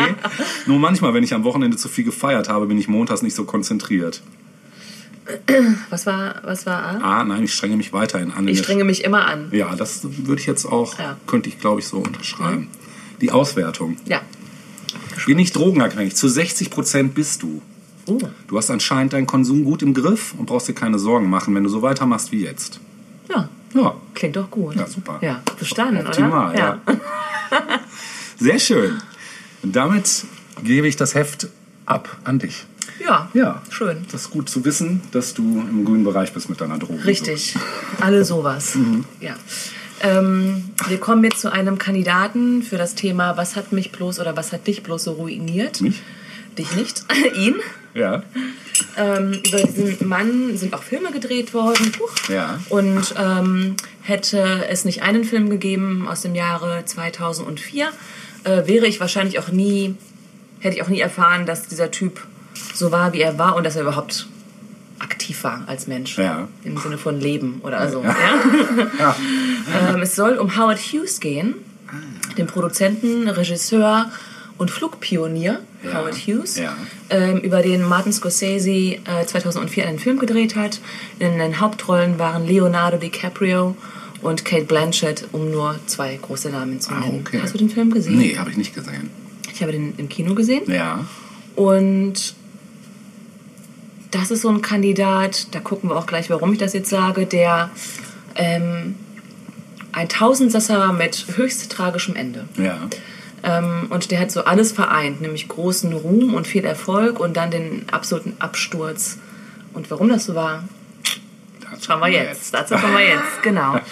Äh, Howard Hughes wurde 1905 geboren. Und zwar in eine wohlhabende Familie. Ja. Ähm, der Vater war ein wohlhabender Geschäftsmann und die Mutter war von Beruf reiche Erbin. Oh, Gut, Cooler oder? Beruf, ja. Ja, ne? Fand ich auch recht erstrebenswert. ja, sehr, ja. ähm, allerdings sind äh, beide Eltern relativ früh verstorben. Ähm, der Vater ist gestorben, als Howard Hughes noch in der Uni war. Und ähm, dieser Sterbefall in der Familie hat dann eben dazu geführt, dass Howard seine seine Uni ab oder vorzeitig abgebrochen hat und das Millionenimperium ähm, des Vaters übernommen hat. Also ähm, er war ein Typ mit vielen, vielen Ideen und hatte zum Glück im Hintergrund ein fettes finanzielles Polster, um diese Ideen auch wahr werden zu lassen. Ähm, er ist dann mit der Kohle nach Hollywood gegangen, mit der Intention, Filme zu drehen. Und zwar als Produzent und Regisseur. Und hat das auch erstmal gemacht. Also ähm, der erste Scarface von 1932 war von ihm produziert. Ähm, The Outlaw oder Geächtet, wie man es hier erkennt, äh, Ja. von 1940, ebenfalls von ihm. Und ein Film namens Hells Angels aus dem Jahre 1930 Ja. ähm, ist ebenfalls von ihm gedreht worden als Regisseur und war bis dahin der teuerste Film der Welt. Krass. Also war ein Typ der Superlative. Der hat was angefangen und dann musste es immer das Größte vom Größen sein. Das Größte vom Großen sein. ähm, in seiner Zeit als Filmproduzent und Regisseur hat er äh, Jean Harlow entdeckt oder auch Jane Russell, die wir vorhin schon kurz erwähnt Ja. haben, äh, mit Marilyn Monroe. Also diese beiden hatte er ähm, entdeckt. Er war insgesamt mehrfach verheiratet und hatte auch Beziehungen, die recht ähm, bekannt waren, weil das eben bekannte Schauspielerinnen waren, wie Catherine Hepburn beispielsweise, mit der war er mehrere Jahre zusammen, aber auch Eva Gardner. Seine zweite große Passion war das Fliegen. Der hat, ähm, er ist nicht nur geflogen, sondern hat auch Flugzeuge entwickelt, wie sich das so gehört. Wenn man schon mal Ideen hat, dann, dann so richtig. Ähm, er hat mehrere Rekorde aufgestellt ähm, als Flieger oder auch als Flugpionier. Unter anderem 1935, als er den absoluten Geschwindigkeitsrekord gebrochen hat mit einem selbstgebauten Flugzeug. Krass. Oder ähm, auch die schnellste Weltumrundung ging einmal auf sein Konto. Abgefahren. Schon abgefahren, Ja, oder? ja. Was man so macht, wenn Ja, man. kann man mal ins Ja, Guinness-Buch genau, kommen. genau, genau. 1946 gab es eine Zäsur in seinem Leben. Da gab es nämlich einen Flugzeugabsturz und er hat sich schwere Verletzungen am Kopf und am Rücken zugezogen. Mhm. Und diese Verletzungen ähm, hatten auch Langzeitfolgen. Also er hat äh, immer wieder unter Schmerzen geklagt. Ähm, und auch das hat vielleicht nochmal auch damit zu tun, wie er später geworden ist. Ähm, seit den 50er Jahren hat er sich eigentlich zurückgezogen, muss man sagen. Also er hat so in den 30er Jahren sehr lotterhaft gelebt und hat jede Party mitgenommen. Ähm, aber es war schon früh erkennbar, dass er irgendwie einen leichten Schaden hat, sage ich mal so ganz unverblümt. ja, er hatte so ein paar Ticks einfach. Ne? Also ähm, ganz, ganz bekannt war, dass er auf Bakterien nicht so klar kam. Also er hat sich permanent die Hände gewaschen. Oh, okay. Wär, heute wäre er en vogue. damit. Ähm, Er war total en vogue heute, genau, ja. Corona hatte no chance bei Ja, ihm. null.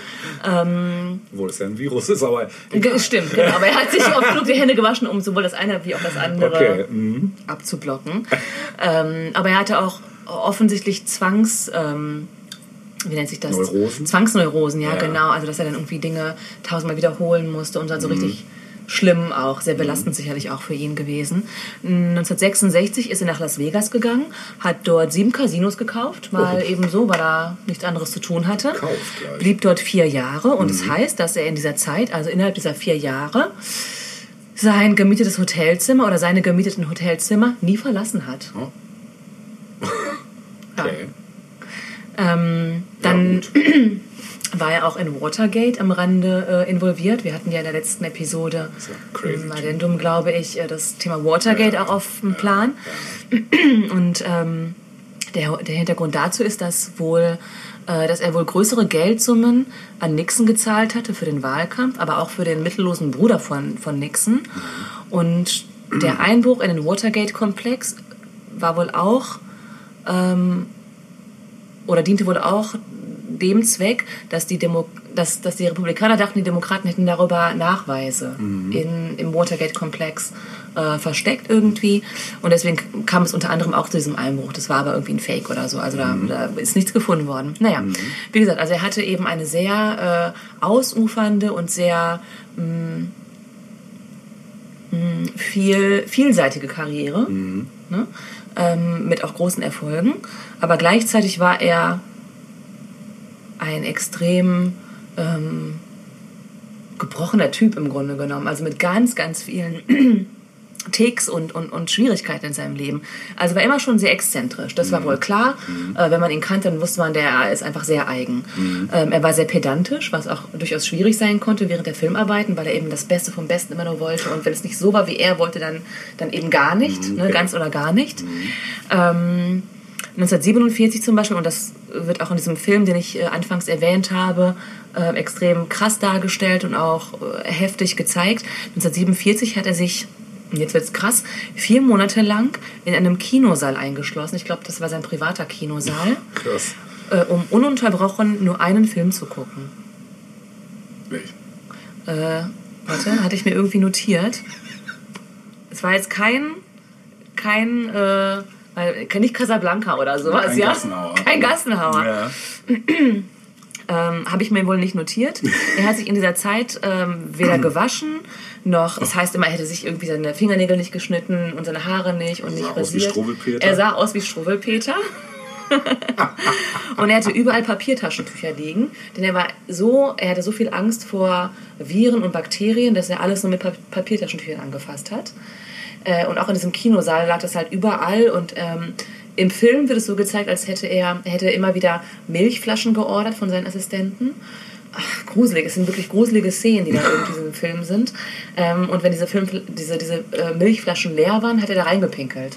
Und es war halt wirklich ganz akkurat nebeneinander aufgereiht. Also mit Verlaub ein Freak. Abgefahren. Ja, ein talentierter Freak, kann man sagen. Ich meine, er konnte ja nichts dafür, dass er so war, wie er war, wahrscheinlich. Ja, ne? ja, wahrscheinlich. Ähm, und ab Mitte der 50er Jahre, wie ich vorhin schon erwähnt habe, hat er sich mehr und mehr zurückgezogen. Ne? Mhm. Es gab nur eine kleine Gruppe von Vertrauten, das waren allesamt Mormonen. Guckst du, ne? Ja. Mormonen, die gehörten zu seinem engsten Kreis. Und ähm, die haben dann so Assistenzaufgaben für ihn übernommen, quasi, äh, in, in den Zeiten seines Rückzugs. Ähm, es heißt, er sei medikamentenabhängig gewesen. Okay. Vermutlich ähm, zurückzuführen auf diesen schweren Flugzeugabsturz, den er Mhm. gehabt hat. Im Prinzip Schmerzmittel letztlich, ne, die er konsumiert hat. Ähm,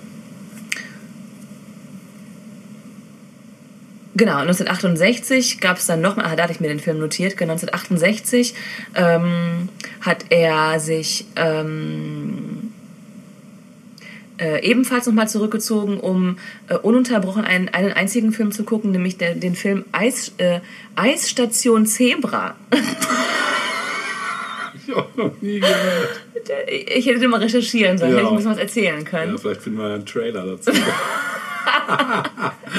Das Ganz ist ja merkwürdig. crazy, ja. Und zwar 100 bis 150 Mal nacheinander. Konnte er mitsprechen. Ne? Bestimmt. Ja.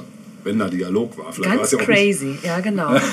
er ist 1976 letztlich gestorben, auch in eher hohem Alter an Nierenversagen. Oh. Äh, und zwar ähm, in einem Flugzeug ist er gestorben, auch das noch.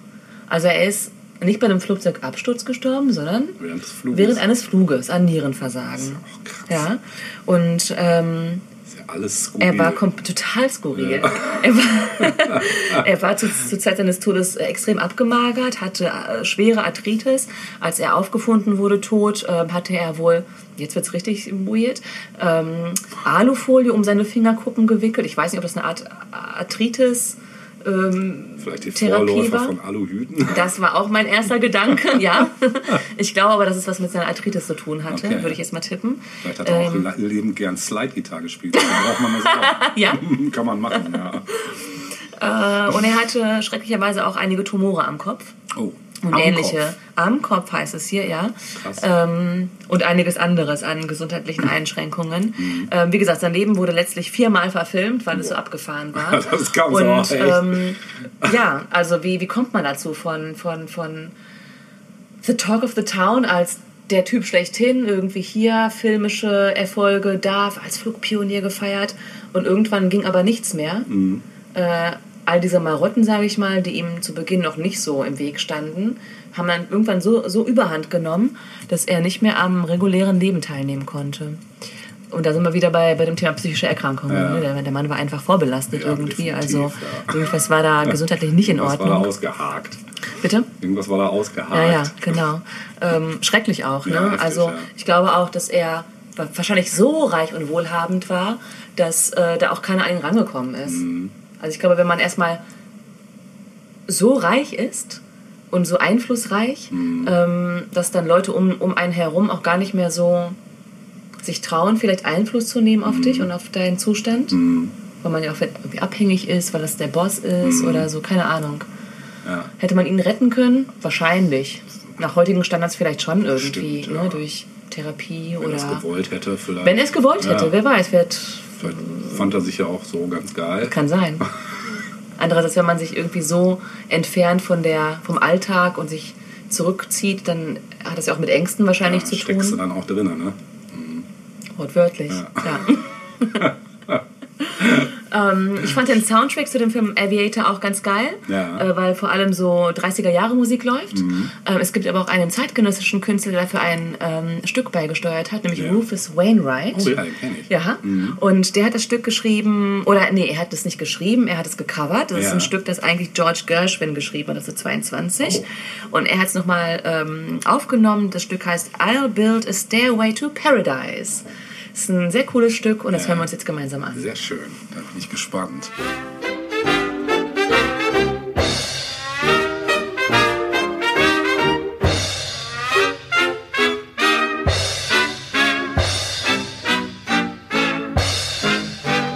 All you preachers who delight in penning the dancing teachers, let me tell you there are a lot features of the dance that carry you through the gates of heaven. It's madness to be always sitting around in sadness when you could be learning the steps gladness.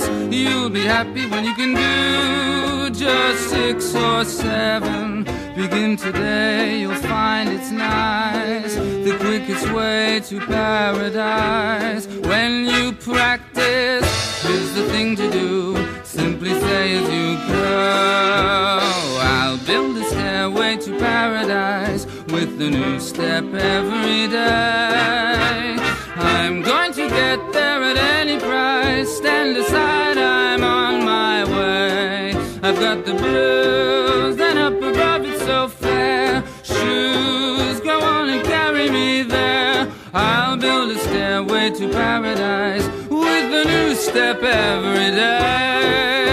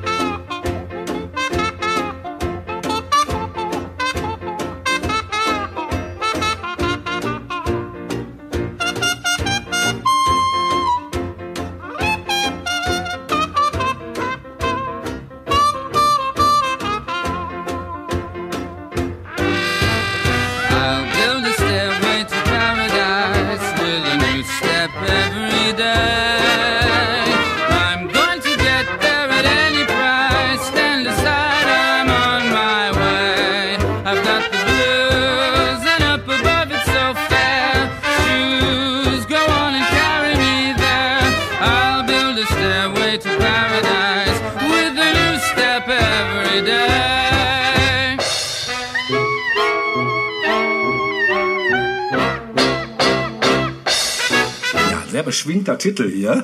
Richtig gute Laune hier im Haus. ja sowieso immer.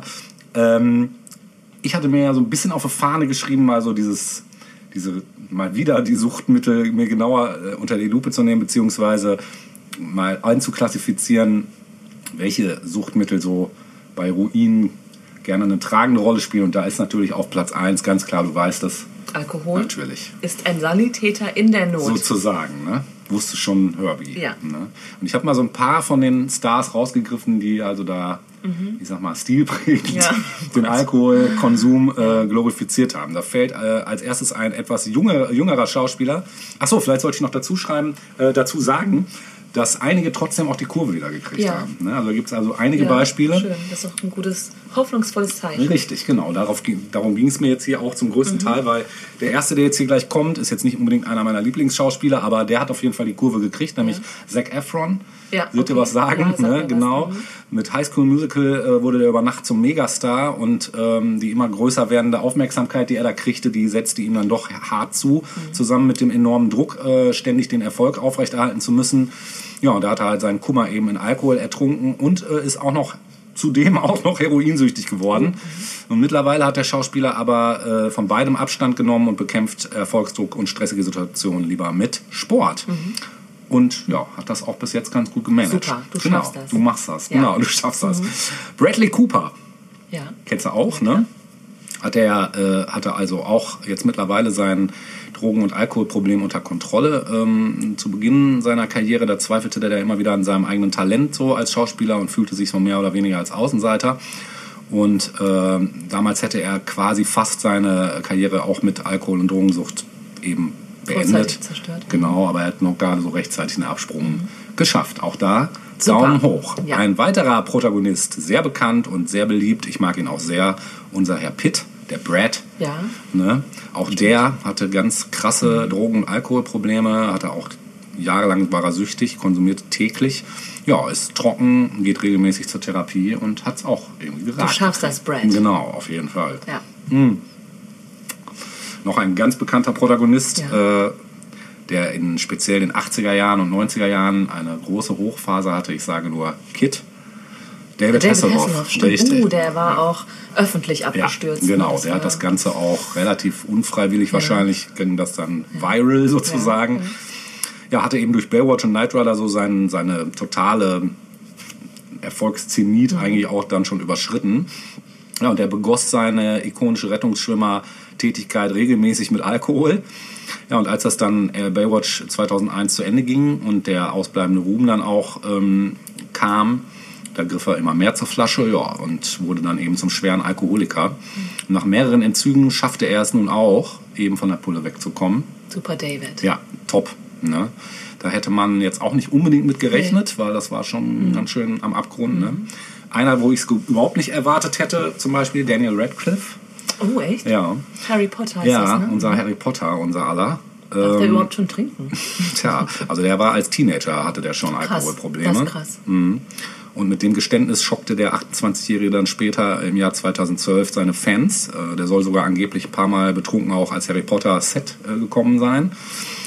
Ja, ähm, und diese plötzlichen Ruhm, ständige Beobachtung durch die Presse und so hat der Kinderstar damals eben nicht so verkraftet. Ne, da gibt es ja einige Beispiele, Ja. gerade bei Kinderstars. Ne, kommt gleich auch noch jemand. Ja, und äh, mit dem letzten Harry Potter-Film schränkte der Schauspieler seinen Alkoholismus drastisch ein und ist mittlerweile zuversichtlich, dass er seine Sucht in den Griff, im Griff haben wird. Also man hört jetzt auch erstmal nichts. Also ich glaube, er hat das auch mittlerweile im Griff. Wahrscheinlich auch, weil der Hype um Harry Potter so ein bisschen Genau, ist. Ne? denke ich auch. Und man Ja. sieht ja auch, er kann ja auch Ja, durchaus ganz andere absolut. coole Rollen spielen. Ist Ja. ein super Schauspieler, finde ich. Ben Affleck auch Spielsüchtig, ne? Ja, Spiel- und Alkoholsüchtig. Ne? Ähm, ja, 2001 hatte er sich ähm, deswegen auch mal in einer Entzugsklinik behandeln lassen, allerdings ohne Erfolg. Und die Sucht zerstörte dann nicht nur seine Ehe, sondern wirkte sich auf seine Schauspielkarriere aus. Ja, und im äh, März dieses Jahres noch äh, hat er gerade einen zweiten Entzug gemacht, leider auch nur mit mäßigem Erfolg. Also der ist nach wie vor so ein bisschen also auf dem er Messerschneider. auf ja. dem Weg sozusagen. Genau. Eine Protagonistin, die ich auch persönlich sehr schätze, die du auch, glaube ich, sehr schätzt, Ja. nämlich ähm, unsere liebe Drew Drew Barrymore. Barrymore, an die ne? muss ich auch gerade denken. Die ähm, ja, wurde schon von ihrer Mutter damals äh, in Nachtclubs geschleppt und äh, wurde von ihr auch, durfte dann Drogen nehmen und alles. Kind oder früher Teenager, muss man ja dazu sagen. Durfte mit zwölf rauchen und also Geschichten. Mhm. Später auch schon äh, dann mit 12, 13 auch Kokain konsumiert und nach diversen Aufenthalten in Entzugsklinik und einem Selbstmordversuch äh, ist sie aber jetzt drogenfrei. Und zwar sehr lange schon. ja, ne? schon sehr lange, Mhm. ja. ja. Genau. Mhm. Auch Daumen hoch. Daumen hoch. Ja, ein Protagonist, der gerade letztens vor kurzem wieder Negativschlagzeilen gemacht hat, leider, weil er auch einer meiner sehr, sehr, einer, einer meiner Lieblingsschauspieler eigentlich ist, nämlich Johnny Depp. Ja. Ähm, ja, der auch eben schon seit seiner Jugend alles Mögliche ausprobiert hat und in den 90er Jahren dann in Anfängen seiner Karriere äh, das da so zum Alltag auch gehörte. War jetzt nach mehrjähriger Abstinenz eben gerade wieder rückfällig geworden. Aber Alkohol auch bei ihm, oder? Ja, ne? hauptsächlich Alkohol, ja. Mhm. Ja, das ist echt ja. das ist eine Bitch. Ja, definitiv. Alkohol ist wirklich äh, mit einer der schlimmsten Geschichten. Genau. Ja, so viel erstmal zu der Geschichte. Ich möchte abschließend noch ein Quiz mit dir machen, Natascha. Und zwar, ähm, welche Droge bist du? cool. dachte, das wäre mal interessant rauszufinden. Äh, ich sage auch nachher, welche ich bin. Mhm. Aber jetzt bist du erstmal dran. Wie würdest du dich selbst beschreiben? Eins, lustig und verrückt, aber zivilisiert. Das ist wirklich so diese Bravo-Tests, ne? Voll, ne? B, kühl, klar und wissend, was dich auszeichnet. C, zwischen totaler Ausgeglichenheit und totaler Nervosität. D, wild und ohne viel zu, zu viel Gedanken zu verschwenden. Und E, auf der Suche nach der eigenen Wahrheit. Was war A und was war B? A war lustig und verrückt, aber zivilisiert. B war kühl, klar und wissend, was dich auszeichnet. Ach, ich glaube A.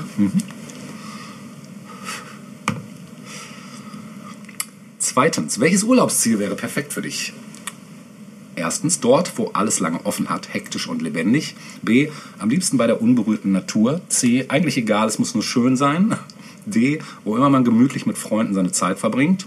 Und E, die Bars müssen preiswert und die Leute locker sein. Eigentlich egal, es muss nur schön sein. Ja. Das habe ich auch genommen. Und schön Welch- definiert man ja für sich selbst. Ne? Ja, absolut. Welche Musik magst du? Erstens ruhig, aber cool. Zweitens schnell und aggressiv, so wie ich. C. Tiefgründige Klangerlebnisse. D. Lustig, gedankenvoll und kreativ. Und das letzte eingängig und gut zum Mitsingen. Oh Gott. Ein bisschen von allem vielleicht, oder? Ich kann nur leider eine Sache nur Ja, ankreuzen. ich weiß. Kannst du nochmal vorlesen? Ja, ruhig, aber cool. Schnell und aggressiv. Tiefgründige Klangerlebnisse. Lustig, gedankenvoll und kreativ. Eingängig und gut zum Mitsingen. Oh, das ist echt schwer, oder? Was hast du denn da genommen? Ich glaube, lustig, gedankenvoll und Ja, kreativ. das, das hätte ich auch so gedacht. Das Ja. umfasst ja vieles, ne? Ja. Ja. Soll ich das mal anhaken? Ja, mach mal. Okay. Wie stehst du zu anderen Menschen? Erstens, hasse sie. Freunde sind Freunde, du triffst dich gerne in gemütlicher Runde. Zweitens, angenehm, aber nicht so wichtig. Drittens, du freundest dich jeden Abend mit jemand Neuem an. Viertens, die Sicht auf sie spiegelt deine Sicht auf dich selbst. Und letztens, ich habe ihnen viel zu erzählen. Ah, Ah. Welches Gefühl strebst du an? Erstens, alles zu können und nichts zu müssen. Zweitens, alles zu tun, was du kannst. Drittens, alles zu können, aber nur das Beste zu tun. Oh Gott. Das Viertens, ist ja echt tiefgründig jetzt gerade. Warte mal. Nochmal. A, alles zu können, und nicht zu müssen. Mhm. B, alles zu tun, was du kannst. C, alles zu können, aber nur das Beste zu tun. Viertens, wenig zu müssen, viel zu begreifen und alles zu akzeptieren. Und letztens, alles zu können und alles zu tun. A. Welches Gefühl verabsch verabscheust du? Erstens Unwissenheit, zweitens Eingeschränktheit, drittens Schmerz, viertens Hektik, fünftens Trägheit. Zweitens. Was war das nochmal? Eingeschränktheit. Ja. Du lebst dein Leben erstens, als gäbe es nichts zu verpassen, zweitens so cool wie möglich, drittens in den Tag hinein, viertens wie es am besten ist und fünftens so intensiv wie du kannst. So cool wie möglich. Welche Frisur bevorzugst du? Erstens stilvoll und unaufdringlich. Zweitens interessant, kreativ und ständig in Veränderung. Drittens praktisch, gut aussehen und wenig pflegebedürftig. Viertens völlig egal, aber nicht zu verrückt. Fünftens entscheidend ist der Inhalt des Kopfes, nicht seine Behagung. So ein Quatsch. Was war das dritte nochmal? Praktisch, gut aussehend und wenig Ja. pflegebedürftig. Das ändert sich ja auch im Laufe eines Lebens. Ne? Ja, das stimmt, ja. Menschen sind erstens bis jetzt noch unmündig. Zweitens meistens keine Gentlemen. Drittens eine willkommene Unterhaltung. Viertens schwach und erwarten, dass ich, dass sich einer über sie erhebt. Fünftens beeinflussbar und leicht zu durchschauen. Ach, merkwürdig alles. Ne? Ja. Ähm, drei. Eine willkommene Unterhaltung. Ja. Eine Zigarette. Erstens raucht sich wie von selbst. Zweitens füllt die Lücken. Drittens gaukelt uns Entspannung vor. Viertens entspannt kleine Helden. Und fünftens begleitet große Taten. Das erste. Die Auswertung. Ja. Oh, jetzt bin ich gespannt.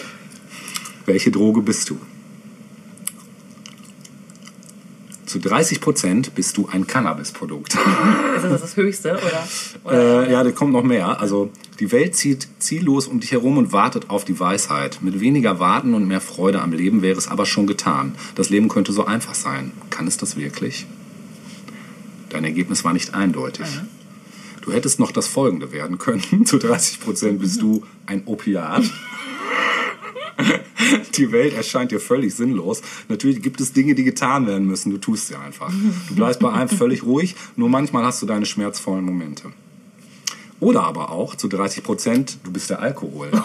Alles, was du willst, kannst du erreichen irgendwie. Es gibt keine schlechten Abende, es gibt nur schlechte Drinks und daher verstehst du nicht, worüber sich andere Menschen aufregen. Natürlich hast du dein Leben im Griff. Oh. Und du? Ich war ein Opiat. Ausschließlich? Ja, obwohl, nee, so ganz eindeutig war es auch nicht, aber ich glaube so zu 40 Prozent. Ja, krass. Jetzt wissen wir mehr, oder? Ja, jetzt wissen das war wir doch mal mehr. ein guter Psychotest. Ja. Ja, mit diesem äh, Test, äh, den wir auch mal verlinken werden, äh, könnt ihr euch ja selber auch Ja. mal gerne mal in einer ruhigen Minute Zeit nehmen zu gucken, ne, seid ihr eher der Alk oder Ja. eher der Joint oder beides. Ähm, und wir verabschieden uns Vom ersten Teil. Erst- mit dem ersten, genau. Und sagen mal Tschüssi. Tschüssi, Bis zum Kowski. nächsten Mal. Bis zum nächsten Mal.